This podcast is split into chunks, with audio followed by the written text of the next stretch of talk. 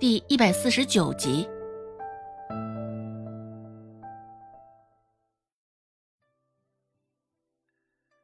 想当初，她刚嫁到周家，周有巧还没有出嫁的时候，她这个小姑子可没少在她背地里使坏。现在孟婆子看罗氏这般不顺眼，其中也有些许周有巧的功劳。听到孟婆子的话。周芷心里已经隐隐猜到了些许，走近了一看，果然如他猜测的一样，这孟婆子竟然学起了做花茶。茶中花的颜色暗红，泡在茶水中后，茶水也跟着微微泛红。只是瞧着这花的颜色、形状，竟不知道这是什么花。周芷卸下背上的竹筐，开口问道。奶，这是什么花啊？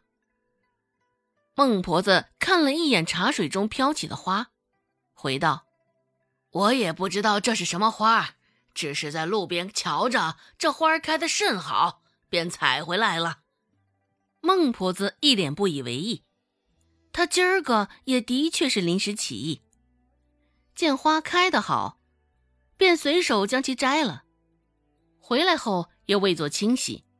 直接扔在茶盏中，倒上清茶，就让罗氏尝了。罗氏一听，眉头都竖起来了，一口茶水，现在还含在嘴里。周芷说道：“奶，这花茶里面可也有讲究，毕竟有些花带毒性。现在娘有身子，嗯，这可真得当心些。”孟婆子还是一脸的不以为意，嘴里嘟嘟囔囔道：“不过就是一杯茶而已，哪有你说的那般严重？大惊小怪，谁不是这般过来的？”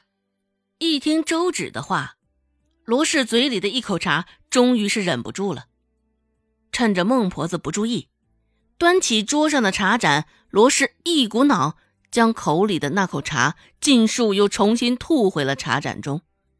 现在有了身子，罗氏可是相当小心谨慎着呢。对于他来说，这肚子里的孩子可是一次难得的机会，以后在周家的地位就靠这个小孩了。更何况这般难怀上，罗氏更是注意的不行。周芷及时出来提醒，罗氏也不免有几分的感动，看了周芷一眼。周芷瘦了不少，脸上虽然还是有些肉，但与之前确实大为不同了。下巴的轮廓出来了些许，因为脸上的肉少了，现在她这五官也是更为明显了几分。与之前相比，也黑了些许。只是因为本就皮肤白，现在晒黑了下来，还是较为白净的。罗氏琢磨着。再瘦个些许，这周芷大概是立山村的一枝花了。三个丫头里，现在瞧瞧，还是周芷这丫头长得模样最好。观察到罗氏的眼神，周芷却并没有看过去，而是独自沉思着自己的事儿。被孟婆子这般一打岔，算是提点一般。现在臭干子的生意越来越难做。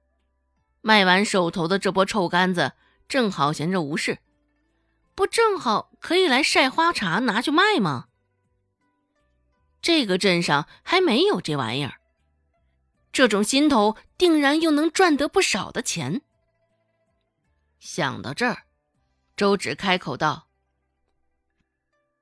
奶，我瞅着你这主意好呀，还是先拍一下马屁吧。”孟婆子被他说的一脸懵，蹙着眉头看向周芷，说道：“啊，你这丫头得了失心疯不成？我提什么主意啊？”周芷抿唇一笑：“当然是做花茶呀！现在臭干子的生意不好做，我瞅着可以试一试花茶，拿去集市上卖，说不定也能卖得不少的钱。”孟婆子不以为然道：“这花茶，大家随意在路边采个两朵回去泡泡茶，何必还要花钱买？哼，你这丫头想的什么馊主意？若这事儿搁在孟婆子身上，她绝对不会乐意花半个子儿买什么劳神子的花茶。她的钱又不是大风刮来的。孟婆子也理所当然的认为，大家也和他一样，除非大家的脑子坏掉了。周芷解释道：“哼，奶，你忘了，各种花草的功效却是不一样的。我们呀。”可以利用这些不同的功效做花茶，比如说金银花、金莲花、胎菊等，都有清热降火的功效。我们便可以将这些混着做成清热降火的花茶。罗氏在一旁听着，眼睛一亮，却是点点头应和道：“娘，我瞅着这主意可以啊，这也不是随便的花茶。”这是通药里的花茶，并不是随手摘朵花能够有的功效。周芷继续说道：“奶，这说是花茶，却也是一味药。平日里大家看不起病，吃不起药，若是有了花茶，泡点花茶调理调理身子，对他们来说也不失为一个很好的选择。”孟婆子沉着脸，没有回答。一双眼睛木木地看向远方的一处角落，周芷琢磨着，现在这孟婆子大概是心里计算着，若是卖花茶，能够给他带来多大的收益。行，就按照你说的，先试试，若是不行，我们再从长计议。很快，孟婆子便点头同意了。毕竟臭干子的生意很快就快停了，是该找点其他的事做做。若是让周芷就这样与周姓、周成一起上山打猪草，孟婆子总觉得有些大材小用了。下意识觉得，周芷与他们不一样。在孟婆子心中，周芷的重量已经提到第一位。不过。这也全然是看在铜钱的份上。现在，孟婆子最为不喜的，大概就是周成了。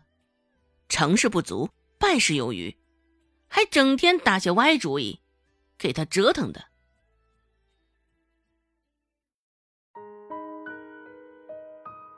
本集播讲完毕，感谢您的收听。感兴趣，别忘了加个关注，我在下集等你哦。